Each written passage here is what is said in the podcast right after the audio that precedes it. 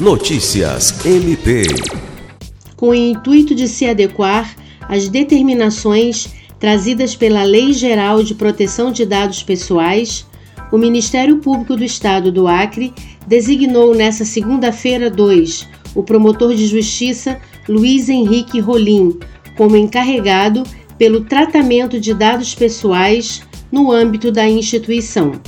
Em vigor desde setembro de 2020, a Lei de Proteção de Dados, que atinge todas as instituições públicas e privadas e tem como princípio proteger os direitos fundamentais de liberdade e privacidade dos cidadãos brasileiros, visa regulamentar práticas de coleta e tratamento de informações de usuários, que passam a ter o direito de saber como organizações reúnem, armazenam e disponibilizam seus dados pessoais. Lucimar Gomes, para a Agência de Notícias do Ministério Público do Estado do Acre.